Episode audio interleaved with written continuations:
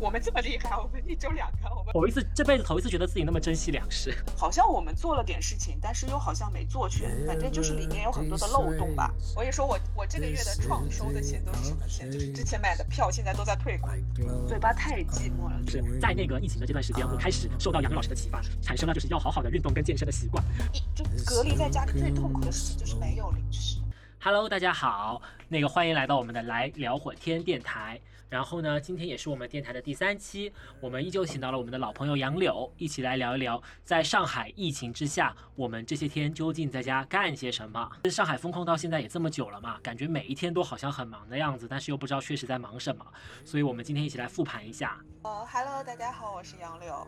上海呢，其实在三月二十八号之前都没有明确的一个封控计划，然后是直到三月二十七号晚上的时候，突然有一则通知说，浦东这半边会封到从三月二十八号一直封到三月三十一号，浦西这边正式封是从四月一号到四月五号，但是现实的情况是，直到现在浦东跟浦西人民还没有欢聚一堂，都没有解得了封。然后我们来，对杨老师，你看看你是什么时候被封的？我应该就是二十二或者是二十三号吧，在大概浦东整体被封之前的一个礼拜，我们小区进行了一次整体的核酸检测，然后就查出来有阳性，然后就开始封小区了。那个时候查出来还多吗？就是大概多少人？好像一开始就有不少吧，反正肯定不是零星的，什么一个两个之类的，所以当时就很快的就整个小区都封掉了。那现在呢？现在就已经封到，也不知道外面到底是何年何月，就是那种桃花源记，你知道吗？就是感觉我们现在已经生活在一个不知道什么时空，然后外面什么不知有汉，无论魏晋那种感觉，你知道吗？但是，呃，它不是有那个小程序嘛？啊，好像可以看，呃，就是你这个小区。现在的什么就是那种数据，然后给你估算什么时候能解封这样，然后他我们小区是每天都有阳性，就是每天都有阳性新增，然后他的那个解封时间就不断的往后延，不断的往后延。前两天看的时候是五月二号解封，救命！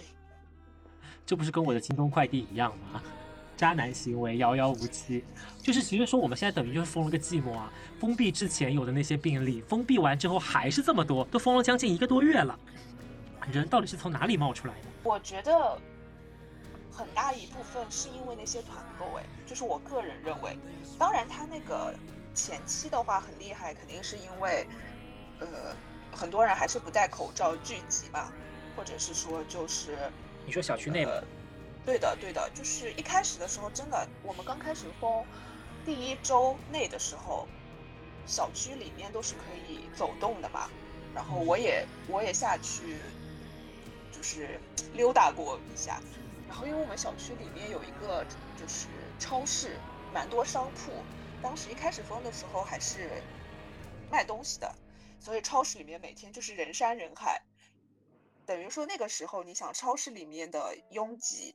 然后小区那种花园里面，大家都扎堆，还在那边运动啊什么的，等于说那个时候那那些也是很容易传染的。但是到了后期，就基本上现在小区里面大家都不会活动了嘛，都是足不出户的那种。所以我觉得，如果还是持续的新增人数比较多的话，应该真的就是那些团购的惹出来的事情吧，就是带着病毒进来了。我也有知道很多小区他们的团购都是整个。停掉的。一开始的时候，他是有那种物业接手一些快递啊，就团购的东西，然后是帮忙他们帮忙整体都消毒的。然后，呃，最近就有些小区都是彻底停掉了，就是不允许再在外面买东西。但是像我们小区的话，就是属于那种半管不管的状态吧。他呢，就是一直会有人巡逻，就是看到有人，他会说啊，让你不要在外面走。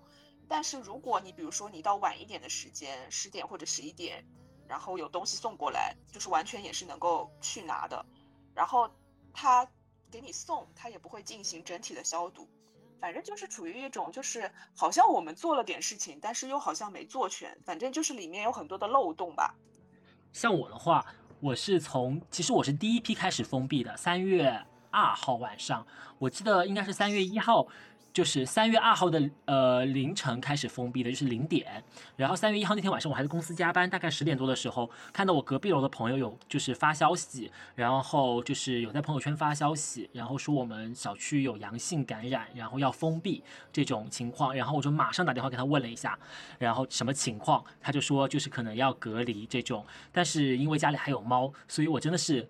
晚上十点多钟到十一点下了班，抱着必死的决心回了家，然后那个接受了封闭的三天吧，两三天还是几天样的，我我有点太忘记了。然后真的是那一刻的心情，一一到楼下看到小区全是警车跟救护车，整个人就惊呆了。头一次看到我们的小区有这么多大白，但是呢，为了真的是为了家里的孩子。然后就想着算了，不出不出去避风头了，还是待在家里吧。就冒着必死的决心踏上了就是你知道上楼的路。直到现在为止的话，其实中间陆陆续续有解封过几天，但是整体都是从三月二号一直封到现在的。中间解封的时间不超过一个礼拜吧，反正一直在封，一直在封，一直在封。其实你活得很好哎。嗯，对，就是活得很好。但就是说，那个就是我们今天要聊的嘛，就是疫情在家干嘛？然后其实我没有特别的摆烂啊，或者这种心态，因为感觉每天其实在家有很多的事情可以忙。嗯，就像现在有很多的朋友可能没有跟我一样从这么早开始封闭，可能还处在一个先要自我自我催眠的阶段，就是每天都在想到底要干什么。我就只能用切肤的经历告诉大家，你可以做这个，可以做那个。我跟你讲，现在我妈都是这样子了。我妈就是，她平常待在家里也不怎么样吧。你让她待在家里，她就觉得封闭了自由，然后在家里干啥啥不顺，做啥啥不满。就是人都有一个反叛的心。嗯，对。那你在家的这些天有什么就是有做到什么东西吗？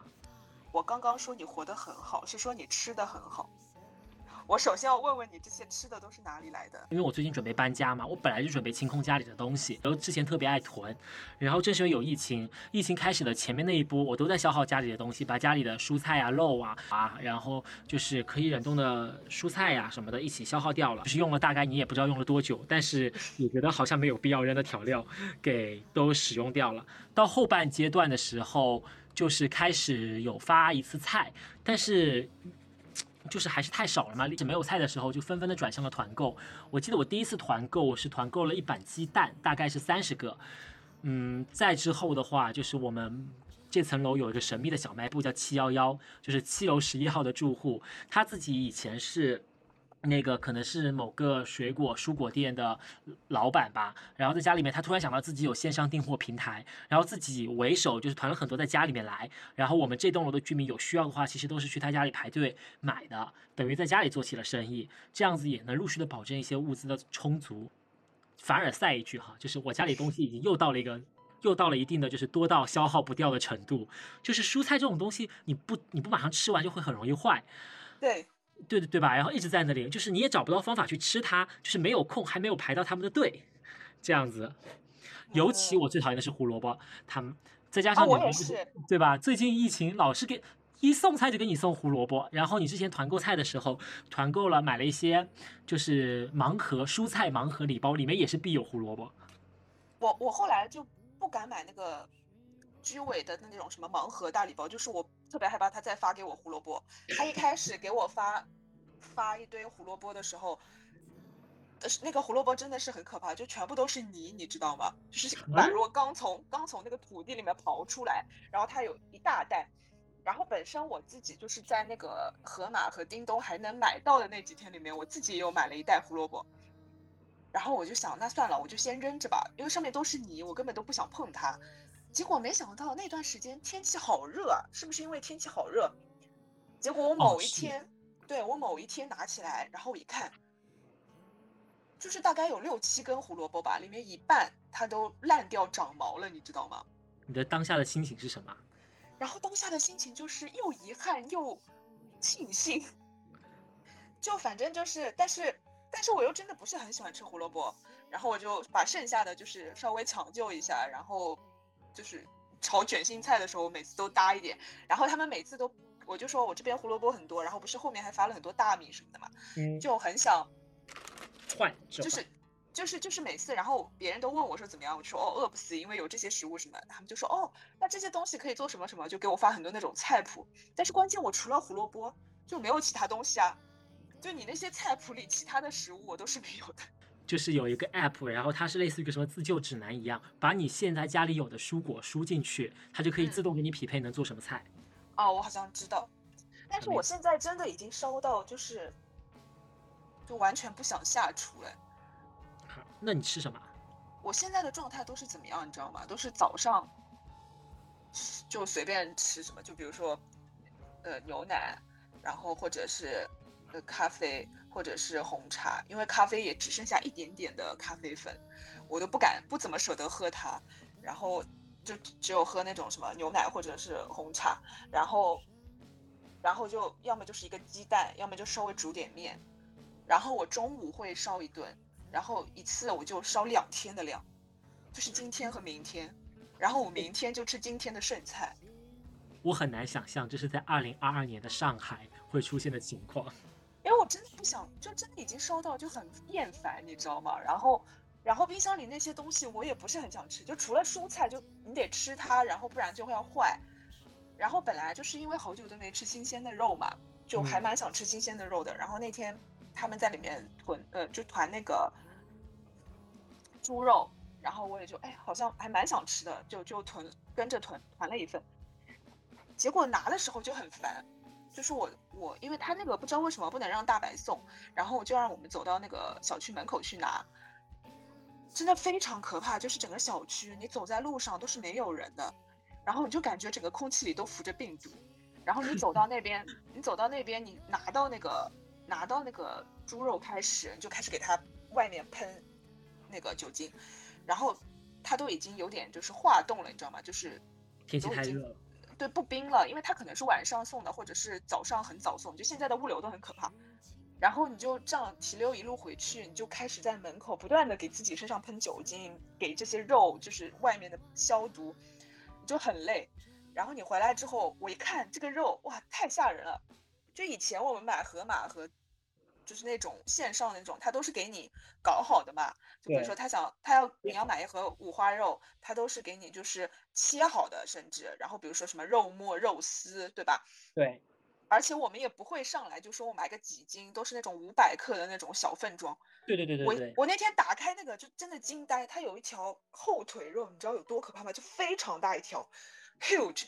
然后，然后它那个就是就是皮在。外面那一层，然后还有还有是一块就是那种汤骨还是什么冻骨，反正就是它是骨头，我以为是排骨呢，没想到它这是不知道是什么骨排冻骨，然后就是只有几两两三大块，然后就是很大的骨头，我就陷入了 沉思，我就想我到底要怎么处理它们，然后我就一开始我就我就摆烂，我就扔在那边，我就是摆烂，我都不知道怎么处理。后来搞了一会儿，我又想，哎呀，算了算了，赶紧把它弄完吧。就是你得搞好放在冰箱里啊。嗯，对。然然后我就去弄，真的非常恶心。就是切那个猪皮和切那些肥肉的时候非常恶心。然后我的刀又不是那种就是很快就很好处理的那种刀。哇，我整整搞了两个小时。然后我中午稍微弄了一点肉片，然后自己本身的那个厨艺也很差，就是那种肉丝肉片切的也很烂。然后我中午稍微烧了一点，炒了个卷心菜，哇，我觉得，Oh my god，就是一股子那种肉腥气包围着我，你知道吗？结果中午那个肉我都没有吃下去，我就吃了一点卷心菜。我只能说，就是感谢疫情，让我们发现了自己的多才多艺。我可以理解你说的那个肉，因为我也是因为疫情第一次买到了真实的，就是没有处理过的五花肉。我也是，完了完了，那个肉可怕。对，我不太理解的是为什么那个肉的那个猪的猪皮，就是死活切又切不动。对，真的是，真的很恶心。就是我感觉我的厨房都飘着那股子，就是那种呃猪腥气，你知道吗？猪骚气，就是就然后手上无论洗了多少遍，都感觉有那股味道在，真的就是很恶心。然后那些肉我就全都放在速冻里，到现在都没有吃。就，然后然后就感觉当天都得了厌食症一样，我当天都吃不下东西。政府教我们毒打如何做一个大人，你看哪个大人不吃你这种肉？对，然后我，然后我晚上就给我妈打电话嘛，我就说那个肉实在太恶心了，怎么怎么样一大堆。然后我妈就说，对呀，她说你看，就是我弄好了，因为我妈以前经常会给我烧那种肉丝嘛，就是她会烧好，烧好然后给我带来，等于说我比如说炒什么菜就可以稍微放一点那种。然后她就说，你看他说你每次就是我帮你全都弄好，你很开心的都拿过去。他说我这些肉也我也都是这样，就是很恶心的就处理好的呀。然后我当时就在想，哦，是真的，就是妈妈就是好像做这些都是很平常的事情，但是到我们这里就是这些事情就变得很艰难，对，很。艰难，对的，对的。就是我们最近小区不知道就是有什么，就是感觉一夜暴富，就是连着发了几次物资。之前肉其实我后面都还能克服，就是把它处理好了之后，我还掌握了新的技能，就是把肉的那些肉的除了真实的肉你要吃的部分以外，其他的连同猪皮一起再进行剁碎，然后丢到空气炸锅里面去熬猪油。不得不说，熬出来的猪油还是挺香的。然后处理起来的话，就是拿正常的一些厨房调料去腌制它就好了。然后我们小区最近。就是暴富之后啊，发的是什么？先发了一次鸡，就是真实的那种冻了半只的鸡，鸡需要你自己剁开。对他帮你处理好了内脏，他只是帮你处理好了内脏，其他的还要帮你，就是你要自己把它剁开。我买过，我买过一次，我是用来做那个，就我之前不是买了个铸铁锅嘛，就是那个，然后就对，然后对，然后我做过一次，就是把整鸡就是下面铺葱啊什么的，然后做过一次，其实还可以了，但是吃起来超级麻烦。就是不好切，对，但主要是说，因为就是你一个人嘛，疫情在家，想着要节省点物资，所以你只能把它就是把它剁碎了。鸡还好，鸡我就是一分为二，丢到空气炸锅里面去做秘制烤鸡了。昨天晚上呢，又给我发了一只鸭子，啊，鸭子简直就是我人生的巅峰了。昨天晚上我拿着我那个菜刀，真的是我对仇人都没有使劲过，就是用力的往那个鸭骨头去砸，把它做成一块一块的。因为鸭子其实烤起来很麻烦的，所以我可以想象那个画面。对对对，做红烧鸭，然后就我室友就听到我在。拿刀在那哐哐哐哐哐，先是他去哐哐哐哐完了，就是我在哐哐哐哐哐，然后把它分成了两部分，准备红烧吃。这要是送给我，我都觉得是累赘。还好我们小区最近两次送的都是，都是就是碳水和腌制品，就是各种腊肠还有咸肉。我只能说，还是要住市中心的小区才会拥有这么美妙的体验。就 就就是就是都是它没有新鲜的东西的。蔬菜它是后来有再送了一波什么卷心菜、西葫芦什么的，然后它肉永远都是就是午餐肉和腌制的那种咸肉，但是我又不太不太知道怎么烧它。餐肉的话，你可以把它煎一下，就是跟蛋一起拌那个饭，做成那种叉烧饭，叉烧饭港式叉烧饭，你知道吧？就就午餐肉，午餐肉还好，然后腊肠我就偶尔就切一点，就炒炒什么蔬菜，咸肉是真的。而且太咸了，就是都是那种亚什么药亚硝酸盐那种，你知道吗？先泡一泡，拿出来处理一下。所以说，哎，这就是疫情也是教会了我，真的是教会了我，厨房里的调料很多都是摆设，就是你想怎么做菜随心所欲，不是在于你想要什么调料，而是在于你有什么调料。这个适量没有人告诉你到底是多少适量，你只能自己适量。反正我就是现在已经完全烧到厌烦。哎，但是所以接下来我要我就是我要推荐一下生活的小家电。我之前微博上不是有剖那个。那个蜜呃卤蛋嘛，对吧？你不是问我怎么做的吗？那个卤蛋是我用已经很久很久没有用过的煮蛋机把它煮的煮成溏心蛋，然后剥它的。但是你好奢侈哦！你看你做这么多蛋，蛋现在是很奢侈的食物哎。哎，可是昨天晚上又发了蛋呢。就是当我把那三十个鸡蛋全都消耗掉了，是不是要准备再囤一点的时候，昨天晚上突然又发了蛋。卤蛋真的很配饭，就就着老干妈加白米饭蹭蹭下去两碗没有问题。可是我不敢吃这么多饭。反正你现在就是你也不想做菜，你就做点这种简单的腌制的东西呗，而且你自己做的稍微还健康一点。就就是你做的都怎么都是下饭菜呢？就是说多吓人啊！大姐，你也看现在什么时候了？我我真的我之前是真的基本上都是不烧饭的，然后也不太吃主食，然后现在就是真的感觉就是不吃主食会大概会饿死，因为我也没有足够的蛋白质嘛，就是也没有足够的比如说牛肉或者是什么呃鸡胸肉什么的吃。所以就是还是得吃米饭，但是又不敢吃那么多，所以就基本上就是中午中午吃一碗米饭，点到为止就可以了。对，或者是就是中午是面这样。对我之前我之前不是有问过大家一些问题吗？就是准备发我的公众号嘛，公众号也发了，然后就是大家真的是多才多艺，在家里有做包子的，有做披萨的，有做各种奇妙的，就是你你能想象你想象不到的东西。我都没有面粉。对啊，你发的都是你发的也很好吃了，看过去至少色色香味十全。就是我每一天就指着这一顿啊，就是就是我今天就是这一顿，你知道吗？我都会把它拍摄下来。真的好可怜哦！听他这么说，真的是眼泪水都要下来了，好吗？其实除了做饭，我我真的在家里也看了好多剧啊，就是我们最近一直在讨论一些剧啊，然后书籍啊这种东西。然后我前段时间把《俗女养成记》看完了第一季、第二季，在前天吧把《一把青》看完了，然后还有要补一下你补一下杨老师，你知道就是频繁给我安利的《摩登家庭》，现在是第二季了。然后书的话也陆陆续续。你现你现在才看到第二季啊，《摩登家庭》？那那你等等你看完，是不是都已经就是人到中年了？哈，我可是抱着就是我这个礼拜把第二季看完的指标，然后努力的在赶的。你可以说一下，就是你看那个《俗女养成记》和《一把青》的感受啊，都是很好的剧。对，《俗女养成记》是我之前觉得。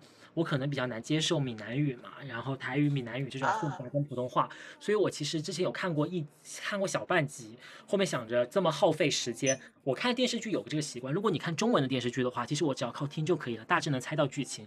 如果我看就是其他不同语言的剧，像那个 TVB 那边，像台剧、像英剧、美剧这样子的话，就是有其他我不熟悉的语言的话，我一定要看着字幕，然后看着这个画面才能够把它看进去。所以这是我最开始的时候把《俗女养成》。记先搁置一边的原因，直到现在我打开它之后，真的是想抽抽自己三个巴掌，真的很好看。《俗女养成记》的话，讲的就是陈嘉玲这个女生，她其实你说她有理想吧，她也不见得有很大的理想；你她有追求吧，她对自己还是有一点追求的，至少是不妥协。这部剧从就是从小时候的陈嘉玲跟长大之后的陈嘉玲，时常。用剪辑的手法交叉在一集里面，通过对比的感觉去体现出这个人物长大之后的心态跟变化。我觉得有一个错觉让我想到了一九，就是请回答一九八八里面那时候的感动。说实在，每一集都会有那种小哭点，你会跟着人物去成长，去理解他。你看到第一季啊？我我看了第一季，我就觉得是是很可爱的，就是他跟他呃妈妈嘛，然后他妈妈爸爸不是阿妈，还有那个哎阿阿公是奶奶。对，就是阿妈他们不是就都住一起嘛？他们家开那个药药铺是吧？好像是。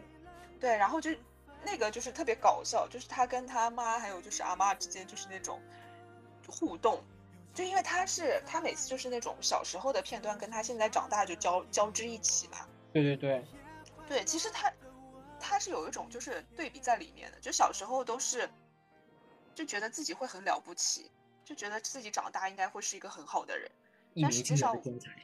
对，但实际上我们就是长大之后都是陈嘉玲这样的女生啊，就是，呃，干不了什么大事业，对，就是普普通通，然后干不了什么大事业，但是对于自己又好像有一些很执拗的那种坚持，觉得自己好像不应该就此就是摆烂那种感觉。对对对，就就就很多那种纠结的点，所以他这个他这个戏能够火，真的就是戳中现在很多女生的那种状态嘛。然后他就是很像。就是我们印象中现在那种很温暖的那种台剧的模式，就家里面一家人。还有一个点哎，就是第二季的时候，你好像还没有看第二季吧？你看我没有看第二季，没有看第二季。第二季的话也加入了天心嘛，就是讲陈嘉玲的表姐，然后呢讲的是那个第一季有出来啊，就是那个对对对，但是是小女孩，但是是小女孩。嗯，长大之后就变成了天心俗辣妹。然后讲的就是有一集里面啊，就是天心她长大之后被她的老公家暴。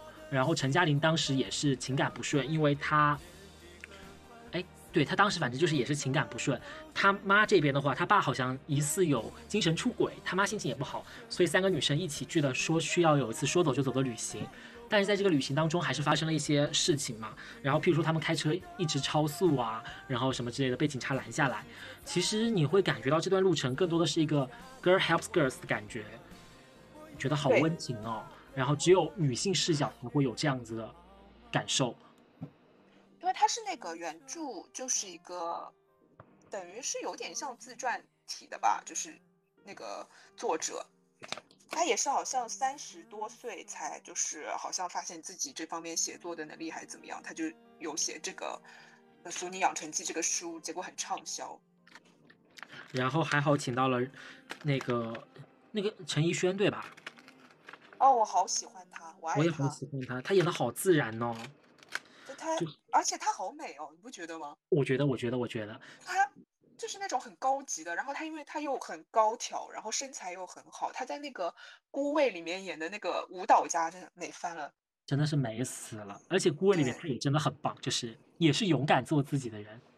啊，对，你就是会被顾魏那个也是，就是有有点就是那种现在台式的那种温情的那种片子的风格。然后呢，其实我也看过，就是再往上面讲的那一辈的一部电视剧长篇巨作，叫《一把青》，我不知道有没有人看过。其实这个也也不敢太多聊，它主要讲的就是其实战争时代国民党那一边经过了八年抗战之后，又经过了内战，节节败退，退到了台湾。它也是通过女性视角，就是那些遗眷们的故事，女人们之间的爱恨情仇，去表达出对这个时代的一个控诉吧，或者是对这个时代的一个追忆。嗯，这部剧的原作我还蛮想看的，这个我是我知道是白先勇老师写的，然后里面强推一首歌叫做田馥甄的《看淡》，绝美了，就是那个凄凉的嗓音就很适配这种宏大的主题。因为也是没想到吴康仁都是原来在偶像剧里面演男二的那个，后来演到现在这个地位。可是他的演技真的，我只能说，他完美的诠释了一个高傲的飞行员怎么样去把妹，让这个女学生记住你一生一世。哦，那我这样的话还蛮想去，我可以先去看一下白先勇的原著，因为我觉得剧肯定是很好的剧，但是我就会大概会哭到崩溃吧，所以先先看原著，感受一下那个剧情。但是那个那部剧的节奏还是蛮慢的，男人们都是那种想要当英雄，写在史写在历史书里面，各自的懦弱、各自的责任、各自的一些情感在里面。但是女生呢，就是因为成为了空军太太，然后呃遗眷这样子，都只能守在空军村里面，为了这个虚无的爱情，为了这个自以为的要保护的东西，然后困做做困兽之斗吧，只能这么说。还是挺推荐的。那你有看什么剧吗？剧啊，我最近好像就有看《经销大厦》吧，就还在追。第二部是吗？对的，第二部，因为它第一部就是很火嘛，当时就很火，其实是火的吧，应该。哦算是算火的。嗯，对。然后中间也有隔了几年吧，就是现在出了第二部，那就还是那个味道，啊，还是那个味道。那我就可以放心的看了。但是这个就是怎么说呢？我觉得如果让我说第二部的话，相比较第一部，它的主线会比较乱。就是它一开始的话，第一部的话，那个主线是很明晰的，就是男女主的那个前世今生的故事嘛。但是第二部的话，就好像有点虚头巴脑的，然后就就是插了很多条线，然后就是有点晕晕乎乎的。但是它不是那种单元剧嘛，就等于说每两集它会讲一个小故事，嗯，就男女是主线，但是呃，就是支线的那些小故事，就是每两集一个，每一个都非常精彩。是那种它的第二部还是主线的故事吗？就是还是第一部的续作吗？还是说它其实其实是另外一个故事？嗯，它就还是那个地方，就是经销大厦，但是男女主就是不是原来的那个男女主的人物，对人物，但是但是他们依然就是有那种什么时空啊、前世前世今生一样的那种就是情感纠葛，就但是故事，但是其他人的故事都依然发生在经销大厦里面。我想想啊，我可以想一个我印象特别深刻的，说它里面有一集，呃，他们那个经销大厦那个女主有，她不是有一间屋嘛，就自己的屋，嗯然后她当时她租给了一个，呃，妈妈和她的女儿叫芬姐，她就芬姐，她的女儿叫什么？忘记了，就叫女儿吧。嗯然后她那个，呃，芬姐和女儿其实是很悲惨的，他们小就是女儿小时候，呃，一开始的话，故事是这样说的，就说那个呃，妈妈和女儿是这个香港很有名的一对母女，为什么呢？因为他们的身世很悲惨，女儿小时候被爸爸泼了硫酸，然后嗯结果呢，就是半边脸都被烧坏了嘛，呃，导致她那个就是身体不是器官也什么枯竭啊，什么乱七八糟的嘛，就得做什么肾的移植，然后脸上也被毁容了，你还得植皮什么，就想等于是就是捡了一条命回来。然后呢，她不是因为这个事情呢，就是妈妈就给她上新闻嘛，就是说很多媒体都去采访他们，然后包括很多市民都给他们捐款啊什么的。然后呢，这个女孩呢就捡了条命回来，但是他们呢就是在那个媒体的报道下，就是一路，呃，就是两个人成长扶持起来嘛，成长起来，女嗯儿就是这样成长起来的。等于说这个城市很多人都认识他们。然后呢，就是比如说逢年过节，他们经常会搞什么，就是那种什么妈妈最好妈妈比赛什么的，就会去，嗯，但是比如说网上大家就会做那个呃投票什么，就会投给芬姐，嗯，就是有点像类似于网红一样那种，你知道吗？然后呢，但是实际上就是他们呈现的形象是女儿就是没办法走路的，是坐轮椅的，然后身体很差或者什么的。实际上他的女儿现在已经恢复的很好，然后能走能跳，就是能说能笑了，你知道吗？嗯，但是他们就是呈现给大家的状态，还是说必须得这个女儿就是在，呃，就是好像身体很弱，然后我还坐在轮椅上，然后都是我妈妈来在照顾我，妈妈很辛苦什么之类的。后来呢，他这个女儿就有点就是要反抗他妈的意思吧。当时呢，就是反正就是男主出现了，男主出现了，然后跟这个就是女孩有了一点交集啊，还是什么的。然后呢，但是是两个人没有很过深的那种感情线或者什么。然后结果被他妈妈发现了，他妈妈就跟那个女儿说：“他说你是不是想就是勾引男人？还说你是不是就想离开我，想跟那个男人就是，呃。”就是呃走啊，然后什么的。他说我告诉你，男人都是坏东西，什么什么巴拉巴拉的。然后他就把他女儿反锁在房间里面，然后把他女儿的什么手机都扔在那个水里，然后拿那个女儿在洗澡，他就拿那个淋浴就一直冲他女儿，就说他，然后他女儿就离家出走了，离家出走就跑在路上。跑在路上呢，就是他妈妈这个时候就开始回忆嘛，就回忆他跟他女儿是怎么一路走过来的。然后实际上是，他妈妈当时要，就是他，她老公当时要跟他妈妈离婚，然后他妈妈就大吵大闹嘛，就是不愿意离婚。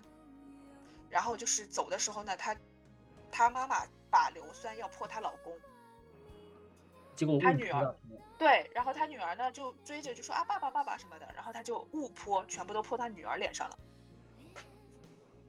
等于是，对，等于是他，等于是他妈妈就是把这个女儿给弄到毁容了。然后呢，但是他女儿就是后来进了那个医院了之后呢，就是就反正抢救抢救，苏醒了之后呢，就说妈妈，我是不会送你去坐牢的。等于说把他他把这个事情给瞒下来了。但是妈妈对他的控制，以及他想要就是拿这个事情博大家的同情的那个事情，心态就是越来越扭曲和变态，你知道吗？嗯。后来呢，他他女儿就跑了。他女儿就不是因为这个事情之后就跑了嘛？跑了之后，他妈妈就回想这个事情，他觉得好像哦自己真的做的不对或者怎么样，他就他就在那个就是呃 Instagram 上面就是直播，就说哎呀我真的做错了，就是让我女儿赶紧回来吧什么之类的。他就说希望如果有人能看见他，就把他送到送回我的身边什么什么的。后来呢就就就反正香港是个很小的地方了，就反正走着走着，他妈和他女儿就遇上了。他妈和他女儿遇上了之后呢，就是有一条马路隔他们中间，他女儿呢就往前走，然后呢他妈妈就往往就是要迎上去，反正后来就发生车祸了。发生车祸了之后呢，变成他妈妈腿断了，换女儿来照顾妈妈。对，然后女儿来照顾他，然后变成就是女儿开始控制和就是。拿妈妈的这个事情向整个社会来博同情。天哪！就是他都他所有的故事都是这种很细思极恐的，你知道吗？然后然后所以我就说他的些情节都很像就李碧华的小说，所以我最近又在重新看李碧华的小说。所以最近只推荐这一部剧嘛？这部剧我一定会去看的，就是大概也时间安排在这个月吧，这个月也没有几部。最近剧好像真的看的蛮少的，电影电影我看一下，我翻一下豆瓣，《青春变形记》。嗯，《青春变形记》的话就是就很火嘛，大家都会看的，等于是又很有趣，然后它也讲了很多就是就是东亚少女，东亚少女都会遇到的那种青春期问题，我觉得对的。它而且是很细腻的，就是东亚特有的，我觉得就是母亲。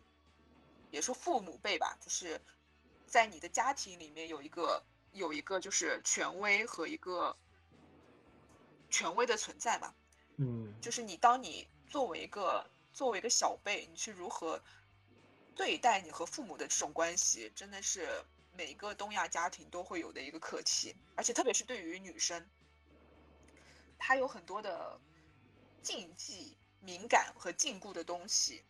就之前不是还有推荐过《犬之力》嘛，然后后来那个女主呃女导演拿了那个奥斯卡最佳导演。她这个电影就是在讲什么呢？就是他他就是两个完全不同的同志类型，你懂吗？就是一个是那种自诩很 man 的，就是很糙，然后他干的事情就是那种什么骑马放牧，然后就是那种对人说话也很粗鲁。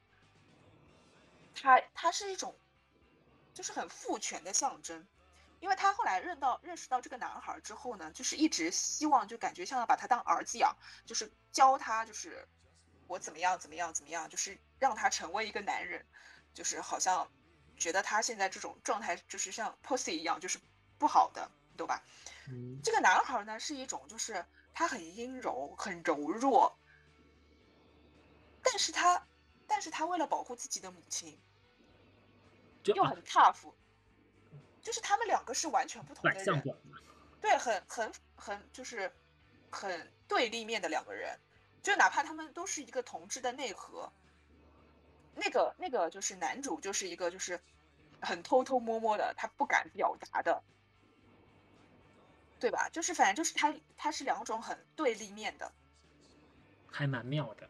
对，还蛮蛮还蛮妙的。然后就结果是这样的一个很阴柔的男生推翻了推翻了这个父权。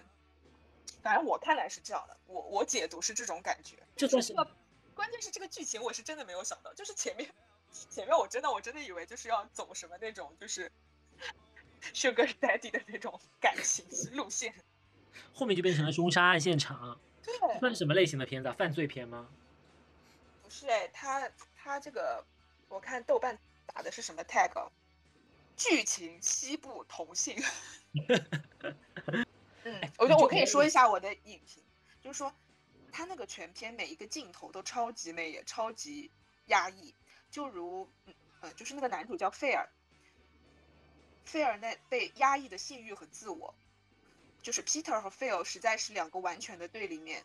Phil 看似残酷。残残暴冷酷，但在内心是渴望和爱和温柔的。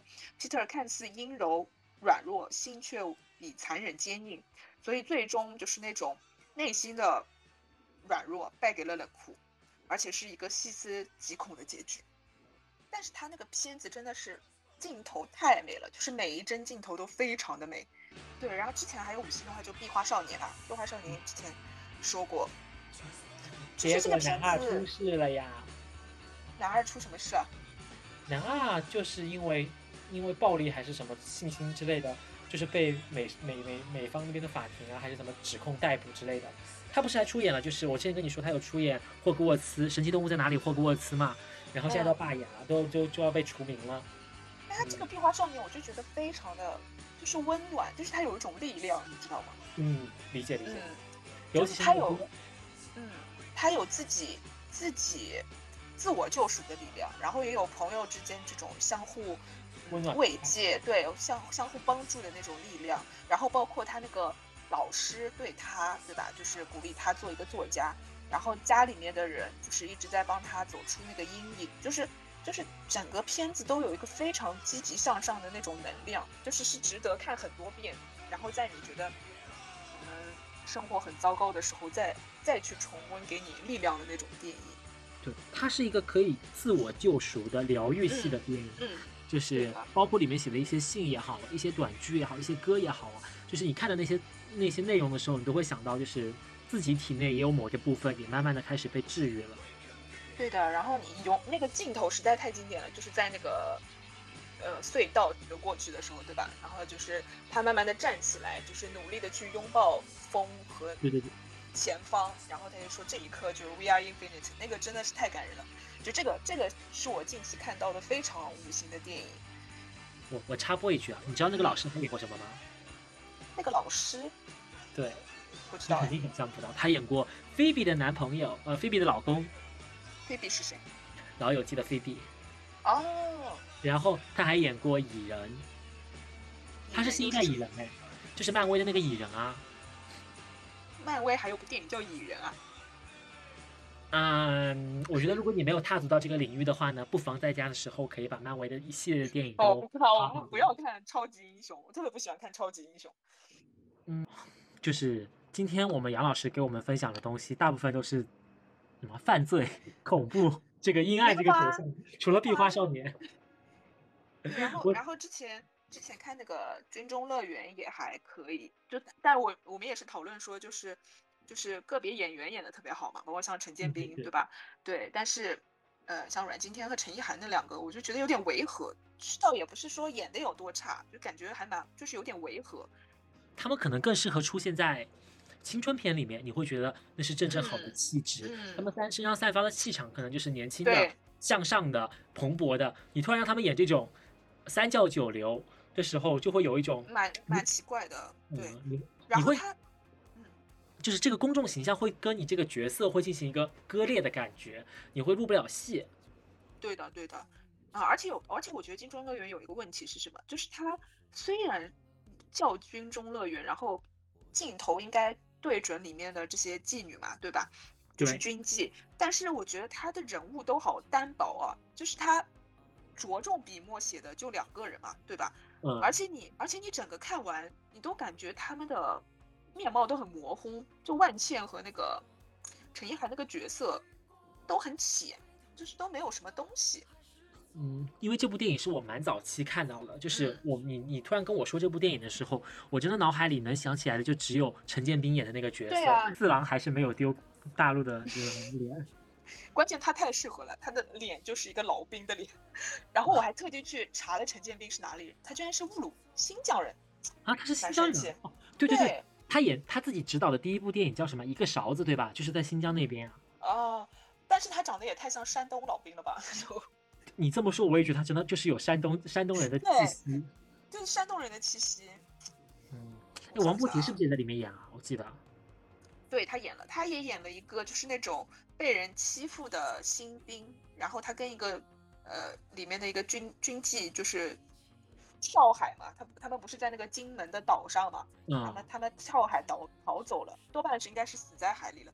哎，这个角色也很违和，就是这个角色也很违和，他长得一点都不像会被人欺负的样子，就是五大三粗会给别人打一巴掌的样子。对啊，他演那个呃《醉梦者》里面那种。黑帮老弟，对对对，就是那种马仔，然后就是很流氓的那种感觉，就很贴切，他一点都不像会被人欺负的样子。还有那个《华灯初上》里面，对对对，就类似，就是感觉就是教别人做坏事的人，然后自己时不时的在背后露出。哎，《华灯初上》你看了吗？哦，这个我看，这个但是这个老早就看了，很早。第三季你也看了？我看了呀。你看完啦？我看完了，这个快进这不就能看完吗？啊，很短。对，再一次安利一下，就是我们告五人同学的歌。据说告五人就你知道，你也是你给我发的，就是会来内地开。好像据说告五人在上海隔离耶，目前是要准备开始抢票了吗？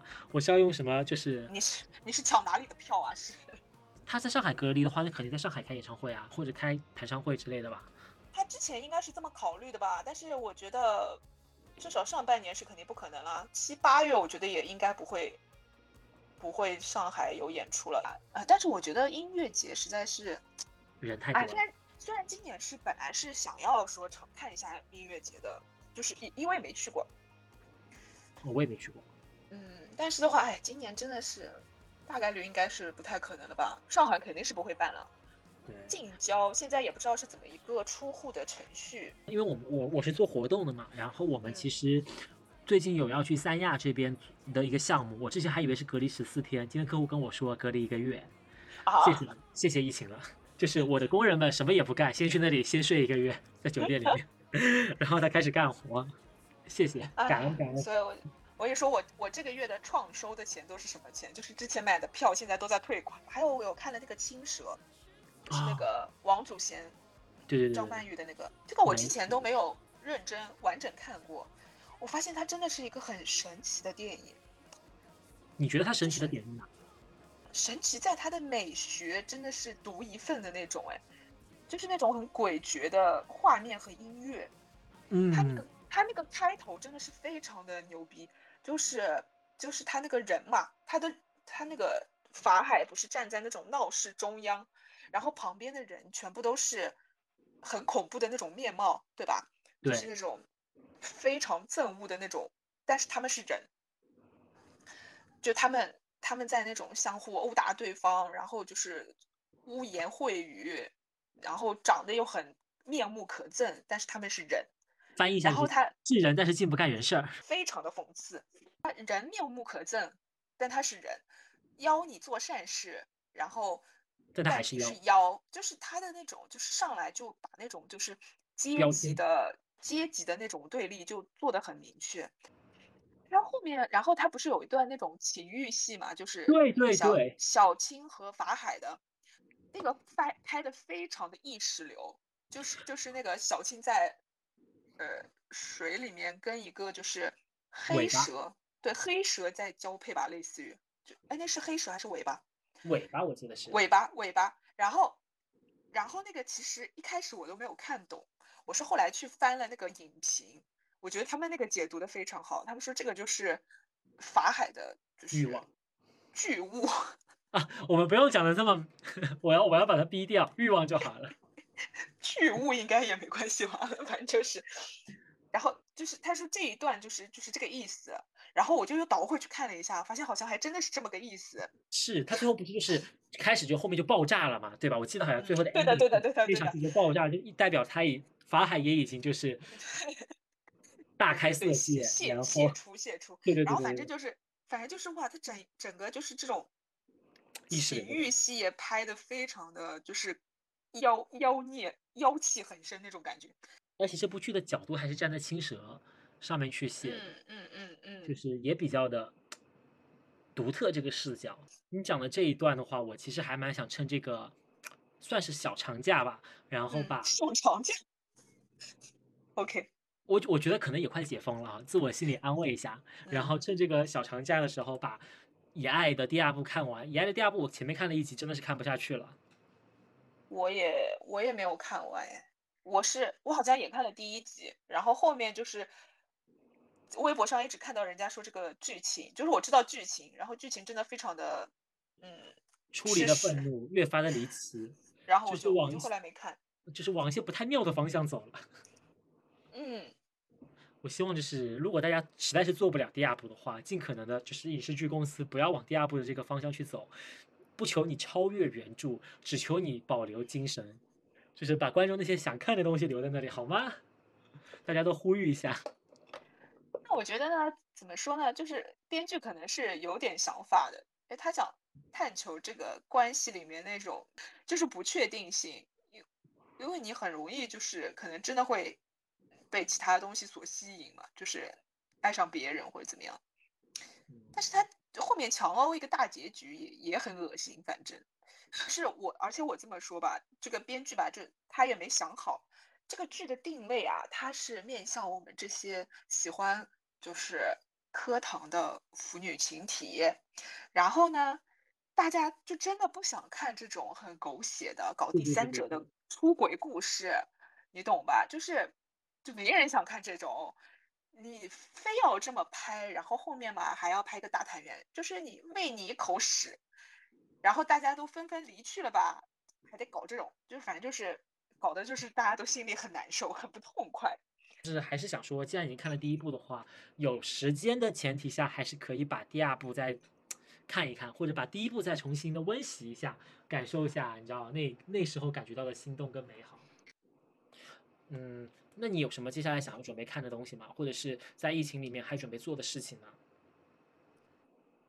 就是最近又还是在看书啊，对啊，没有什么。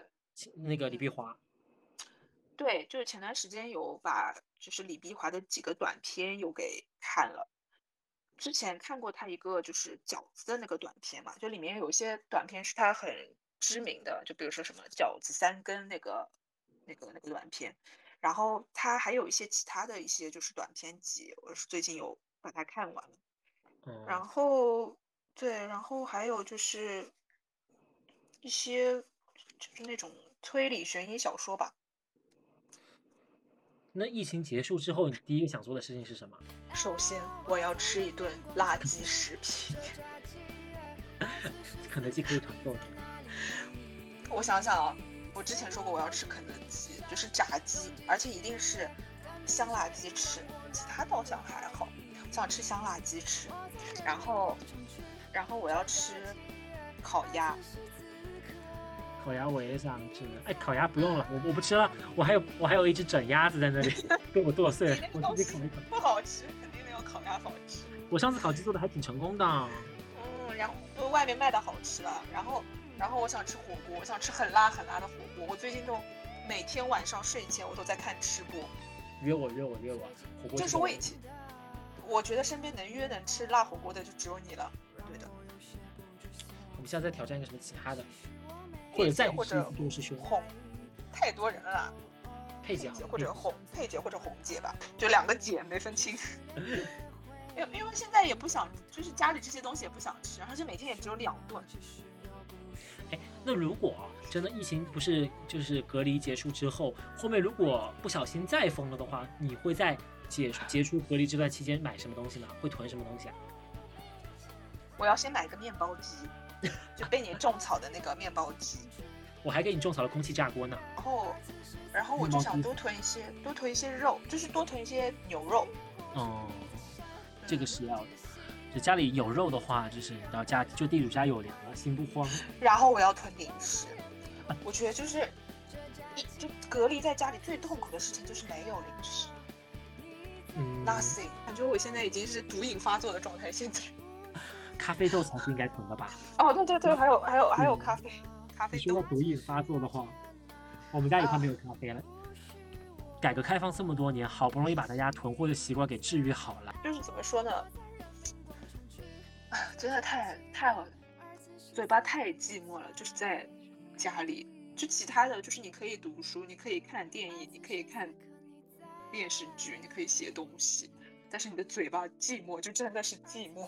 没关系，就是掌握一下那个如何抢购的小技巧。的话，我就先先去那个对面去找一家店吃外食。我真的太想吃别人烧的东西了，就自己烧那些真的不想再吃了。我的天！就是其实我们刚刚也说了这么多，然后其实我对于疫情在家隔离的状态还是挺满意的。虽然疫情无情，但是人有情。然后在家里面，前段时间我都还是陆陆续续做了挺多事情的。然后之后还会有更多的事情想要去做的，以及准备去做的。然后都开始在行动起来，那也希望大家的话也可以去把握住这段能够自己一个人独处的时光，去探索自己的内心，看看有没有更多的选择，对吧？让我们一起能够在虽然隔离在家也能够进步起来，好吧？希望大家能够顺顺利利、健健康康、平安小心，解封在即，解封在即，拜拜，拜拜。